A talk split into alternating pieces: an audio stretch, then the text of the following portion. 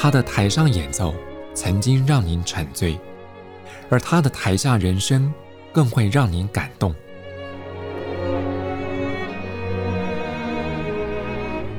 国家交响乐团爱乐实验室 Podcast 名家登场，有生命的音符只为您演出。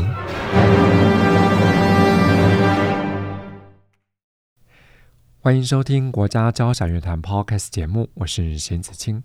在二零二三年七月间。国家青年交响乐团，也就是 NSYO，在 NSO 现任的音乐总监 Jim Merkel 催生之下，不止举行了首演，还完成了一系列精彩的巡回演出。我相信曾经到场的观众，您绝对会大为惊艳。而在二零二四年的音乐间，NSYO 将举行成团以来第二度巡回演出。而在今天节目里，我们也邀访到国家交响乐团的指挥助理蔡明瑞来为各位听众朋友详细介绍。明瑞你好，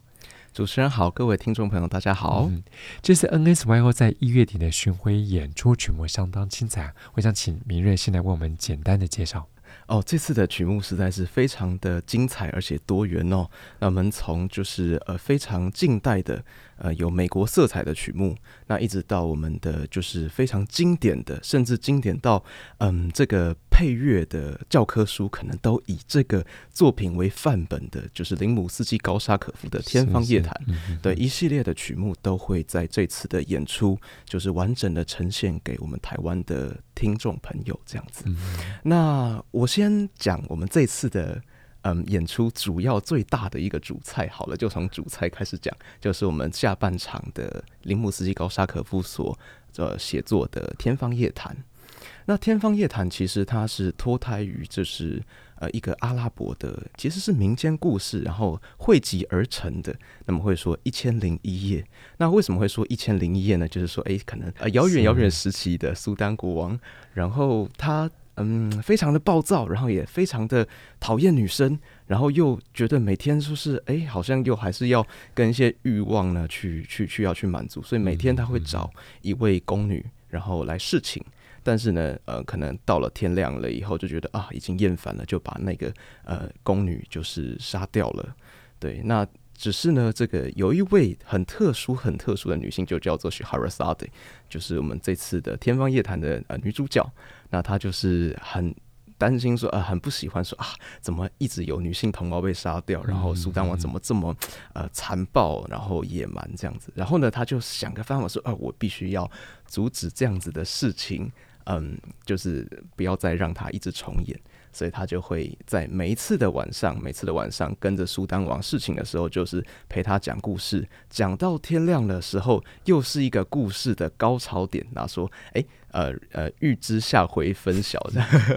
对，那明天继续这样子，那就一一天一天接着，哎，讲了一千一千零一天，对，然后呢，在这一千零一天的过程中，苏丹王的性格也受到 Scheherazade 的改变，他也变得没有这么的残暴，没有这么讨厌女生，然后也慢慢知道说什么是爱，什么是尊重，然后呢，就。没有就赦免了呃 Scheherazade 的死期，然后跟他有一个很好的爱情的结果。那这就是我们所讲的《天方夜谭》一千零一夜。那它本来是一个阿拉伯的民间的传说，然后集结成册，然后它传到西方以后，突然就变得非常的有名。那其实这也是在西方那个时候，其实有点像东方主义，非常崇尚远东的这样子的一个文化特色。那林姆斯基高沙可夫他就是以这样子的一个嗯东方崇尚东方文化同崇尚呃东方主义的这样的背景呢，然后以他的呃很大的才华去写成这样子一个四个乐章的交响组曲。那这四个交响组曲呢，其实都是呃有各自的标题，但是林姆斯基高沙可夫他并不会特别的去要求说呃。我这个主题就一定要讲出什么样子很有逻辑性、很细、很细致的故事，其实都是以音乐、以旋律、以和声，然后以音乐来带着故事，然后给一个比较呃大致上的标题，然后来让观众有比较更自由的想象。这样子，我们的第一乐章它的标题是《海与辛巴达的船》，第二乐章是卡兰德王子的故事。第三个乐章是小王子与小公主，第四个乐章是巴格达的节日，海船在有青铜骑士的岩石上触礁，也是中曲。对，那这四个标题呢，其实是一个比较大概概略性的标题，但其实并不会说以标题去局限了音乐上面能够带给听众的想象啊。嗯、那我们四个乐章也是有四个乐章各种不同不同的特色。那为什么会讲到说，哎，这个嗯，本来从呃天方夜谭一千零一夜，然后东方主义，然后写成这四个乐章带有标题的交响组曲，那它的东方主义，它的阿拉伯特色在哪里呢？其实有时候以音乐的专业上面呢，我们会讲到说，它在调式上。其实并不是用我们普通时候所熟知的大调跟小调，像是小提琴一开始进来的 Scheherazade 的 solo，他的咪瑞咪瑞哆瑞哆西哆西拉哆咪嗦发咪咪这样子的一个旋律，它其实是用一个 Dorian 调式，它不是。拉西哆瑞咪发嗦拉就是这样子普通的小调，它是拉西哆瑞咪发嗦拉，把发升升起来。然后一般来讲，我们 Dorian 调式一创造出来，其实就是会带给呃我们呃聆听者一种遥远的、古老的文化色彩的那样的感受。所以呢，就是以音乐的调式的方式来带出这样的感觉。那另外的，像是我们第三乐章。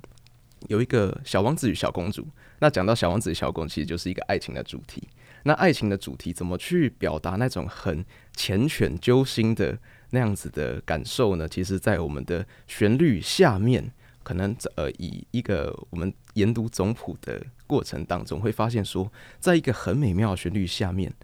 可能是大提琴，可能是中提琴，可能是低音提琴，在对于和声上的色彩的时候呢，它会用一种半音阶。下行半音阶主义的方式来表达这样子的一种更揪心、更多元的这样的色彩，然后在这样子半音阶主义的基调之下，可能会有竖笛，可能会有小提琴，也可能会有长笛，它又再带回诶刚刚所讲的为什么东方色彩就是会讲到各种非典型的调式，我们会用到 Phrygian 调式。那 Phrygian 调式一般来讲，也就是可能一般人会讲到说，哎，异国色彩，对，拉西哆瑞咪发嗦拉嗦西拉嗦发咪瑞哆西拉嗦，就是之类的，它并不是一般的大小调，对，所以呢，这个是我觉得在这个曲子里面非常非常重要的呃一个一个元素哈，然后一个创作手法，然后另外呢，这个曲子为什么会刚刚听到说它是嗯带有呃非常重要的可能在配器的。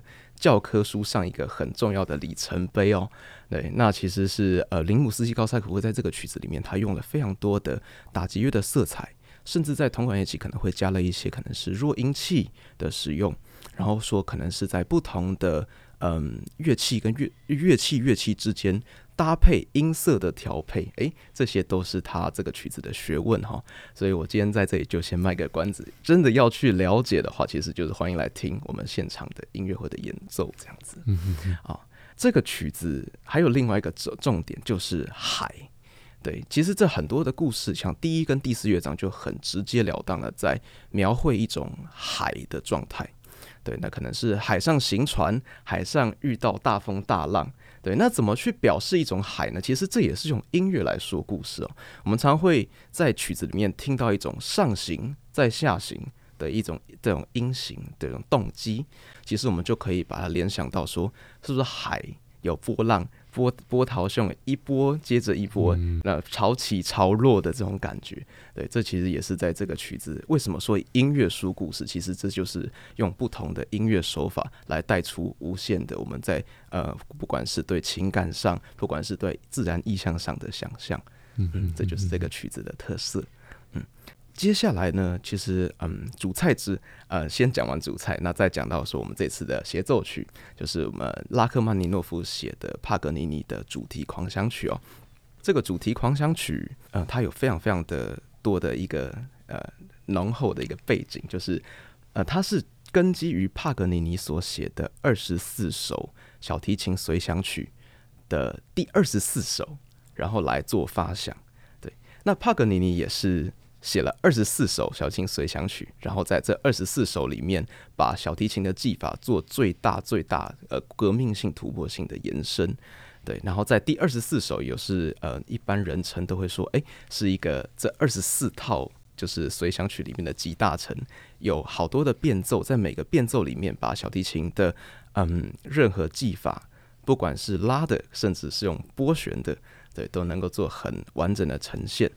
嗯，拉赫曼尼诺诺夫就是根据这个二十四首奇想曲第二十四首，再把它幻化成二十四个不同的变奏曲、变奏形式，又更大的一个突破，能够可能是在跟乐团搭配的配器上，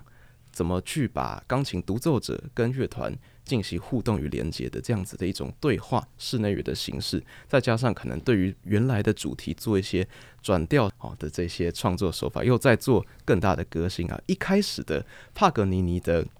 呃二十四首随想曲，它的调性都是在 A 小调上面。对，那到了拉赫曼尼诺夫所写的主题变奏，那它就是可能会用到好多不同的调性，可能又会把其他的曲子，可能是它的交响组曲里面的一些动机，甚至是用到我们西方音乐里面的末日经的这种动机，也会把它嗯很美妙的融合在这个作品里面。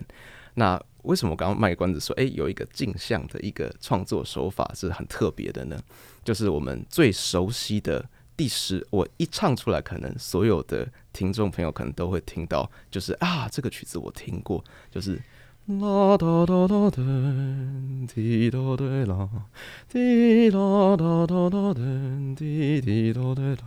为什么这样子的一个旋律会跟帕格尼尼的一开始的主题，它的主题本来是。噔哒哒滴滴哒滴滴滴哒哒滴噔哒哒哒滴哒滴滴，就是完全不同各种不同的呃两个非非呃两个非常相差很甚远的音乐风格哈。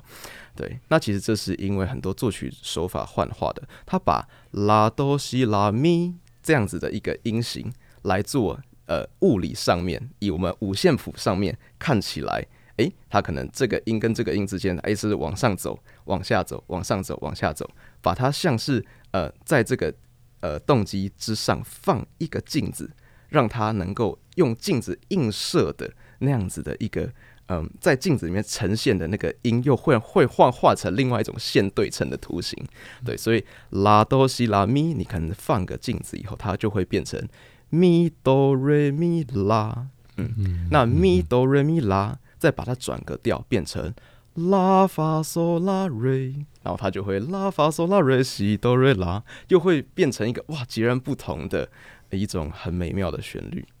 OK，所以这就是这个曲子非常非常特别的地方。那这个曲子其实也是嗯，我刚刚所讲到的，可能在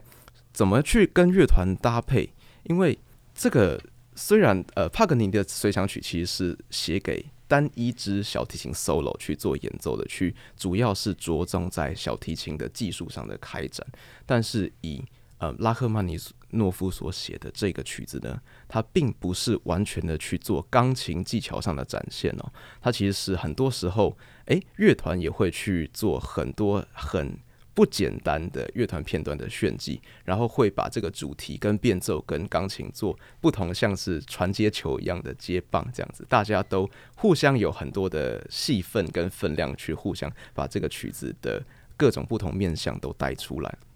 所以呢，嗯，怎么去跟乐团好好的搭配，然后怎么去好好的表示，呃，怎么去诠释这个曲子，再加上说，嗯，这个曲子它的钢琴的，呃，就是。演奏上面的技巧是真的是很很不简单哦。那我就可以想到说，有个趣事，就是在首演的时候，这个曲子是由拉赫曼尼诺夫自己弹奏、自己首演。那他已经戒酒了好一段时间了，但是他的第二十四个变奏真的是太难了，所以呢，他就为了要首演能够好好的弹奏、好好的成功的。进行这个曲子的第一次的 presentation，然后他就破了戒酒的这个这个这个，他就破戒了这样子，他就为了要喝利利用酒精来让自己的心情稳定下来，然后才能够真的好好的在舞台上去做最好的展现这样子。那另外呢，还有两个小曲子，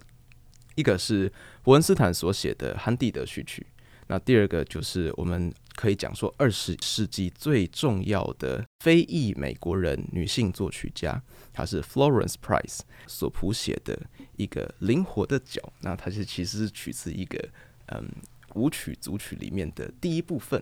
对，那这两个曲子呢，其实都有带有非常浓厚的美国色彩哦。这两个曲子其实也都是带有很多的浓烈的节奏，然后拉丁美洲的整个音乐上面的那样的特色。那甚至有人会说，哎，这个我们所选的 Florence Price 里面的曲子有很浓厚的一个雷鬼音乐的特色，这样子。哦，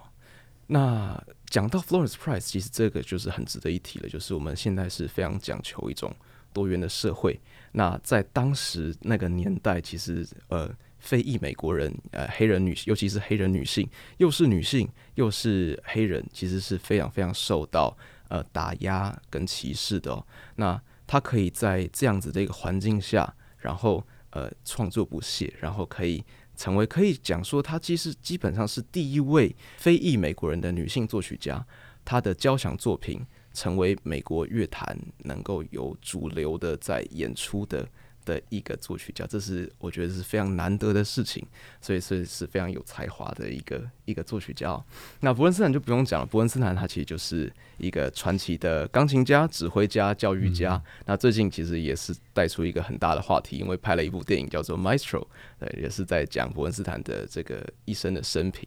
对，那他就是写了这个汉蒂德序曲，其实是里面好好多种不同的音乐桥段汇集而成的一个一个序曲哦，这样子。那其实，在这个两个序曲里面，也都常是青年交响乐团常常会挑战，然后在磨砺每一个乐团的技术面向、音乐面向跟指挥配合的院向的一个很经典的曲目啊。所以这这些曲目都是嗯，告诉我刚刚讲的四首，呃，这两首小的曲子，然后呃，帕格尼尼的主题变奏狂想曲，然后再加上呃，我们的天方夜谭。对，都是我们这次很重，呃，就是很分量很重、很丰、很丰富、很精彩的一次青年交响乐团的演出曲目。嗯，我们刚刚听到明瑞那么详细的介绍，在二零二四年一月底，NSYO 这次要巡回台湾演出的精彩曲目。那刚刚明瑞也特别提到，其实对团员来讲，它是非常具有挑战性的哈。对，没错，没错。所以，呃，这四首曲子里面呢，其实有很多不同的乐器演奏的片段，也都是职业乐团片段，常常会呃采用啊、呃、职业乐团真实的片段，常常会来考验每一位演奏家的嗯、基本功跟演奏能力的。对，那就是，所以我们会选用这些曲子呢，其实对于青年交响乐教育的层面来讲，诶，其实第一个是去磨砺个人的。乐团片段演奏技术。第二个是，这很多曲子，像刚刚可能会提到说，呃，帕格尼尼的呃狂想曲，它其实不是只有呃跟着钢琴伴奏，它其实很多时候你自己要很艰难的演演奏你这个片段。但你也知道说，这个片段角色在这个曲子是非常重要的，也不是只有呃搭着钢琴，然后呃配合着钢琴的这样的角色。所以你也知道说，一个乐团在呃，在一个 ensemble 的里面，你到底要用什么样的心态、什么的角度在做不同乐段的诠释？其实真的是非常非常的挑战呢、啊。嗯嗯嗯嗯。那像这次领军演出的指挥家，其实也是在国际间享有知名度的台裔女性指挥家陈美安。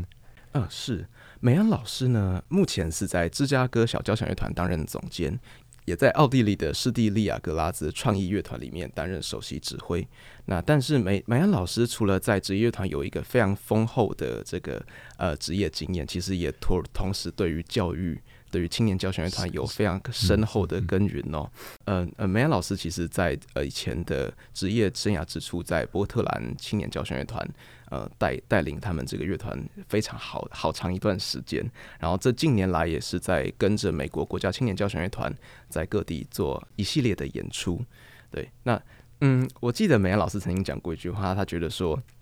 带领青年交响乐团其实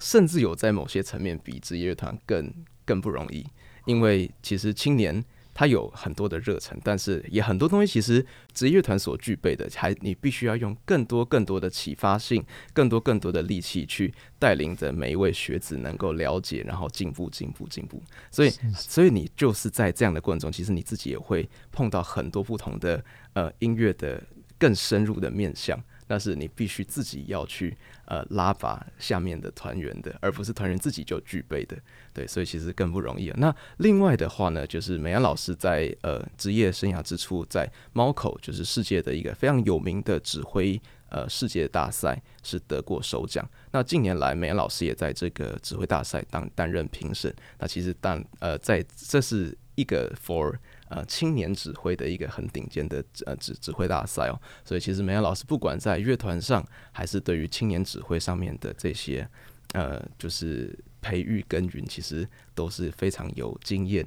的。嗯嗯嗯。那除了这个指挥家陈美安老师的带领之外，刚刚明瑞也特别介绍了一个重点曲目，就是由 Rachmaninoff 写作。由钢琴独奏搭配管弦乐的帕格尼尼主题狂想曲。那这次应邀来台湾演出的独奏家，也请明月来为我们介绍。嗯，那我们这次所邀请的呃一起跟我们合作的钢琴家呢是 John Kimura Parker 乔恩基穆拉帕克。他本身是一位加拿大籍的钢琴家，其实在世界上也是有非常非常丰厚的呃世世界演出的。经历跟舞台哦，他曾经跟呃纽约爱乐合作，也曾经跟呃就是洛杉矶爱乐、伦敦爱乐、克利夫兰交响乐团这样子非常厉害的知名的呃交响乐团、职业交响乐团一起合作。那目前本身也是在莱斯大学担任钢琴教授，在那边任教，所以不管在职业还是对于教育，其实都有非常深厚的用心跟跟之以前的 career。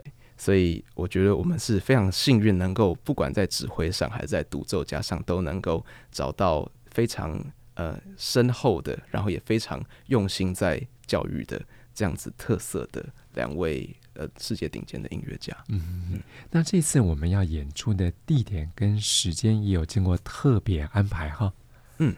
所以我们这次在呃巡回的地方其实有三场，我们第一场会从我们一直在排练的呃主场就是苗北艺文中心，我们在一月二十七号晚上七点半的时候，在苗北艺文中心是我们的第一场巡回演出。紧接着在隔天一月二十八号下午三点，我们会下到呃南部屏东演艺厅进行第二场。呃，再来我们在。再继续在隔天一月二十九号连三天连演三场哦，晚上七点会在台南新营文化中心进行我们最后一场呃巡回的最终场的演出，嗯，这样子。这次没有特别安排在台北演奏，反而是在苗北、屏东跟台南新营，这个安排上是不是有什么特别的意义？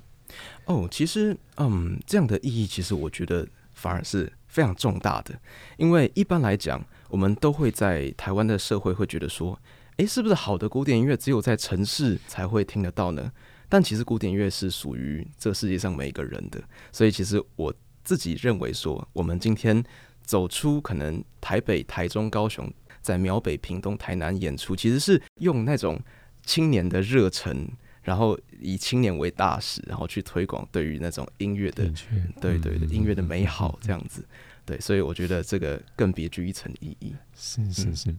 在今天节目中，我们邀访到国家交响乐团的指挥助理蔡明瑞，为听众朋友详细介绍了在二零二四年一月下旬要即将展开的。国家青年交响乐团 NSYO 第二度巡回演出，透过明瑞的介绍，从他的曲目安排到演出阵容，绝对值得听众朋友到现场一听究竟，来亲耳跟亲眼见识 NSYO 足以傲人的演出实力。那相关的演出资讯，有兴趣的朋友可以上国家交响乐团官方网站来查询。我们再次谢谢明瑞，嗯，谢谢主持人，谢谢各位听众。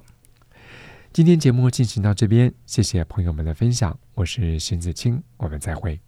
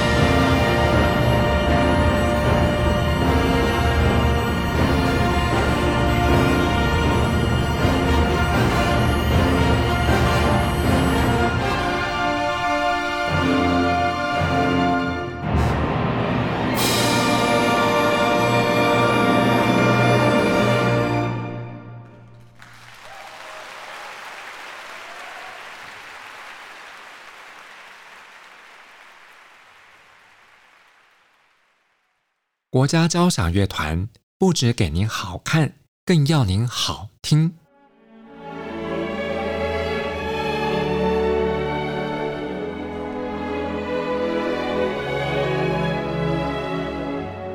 国家交响乐团独家精彩实况，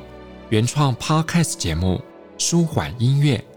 友善贴心，诚意十足。爱乐实验室 App 温馨登场，请上 App Store 或 Google Play 搜寻“爱乐实验室”。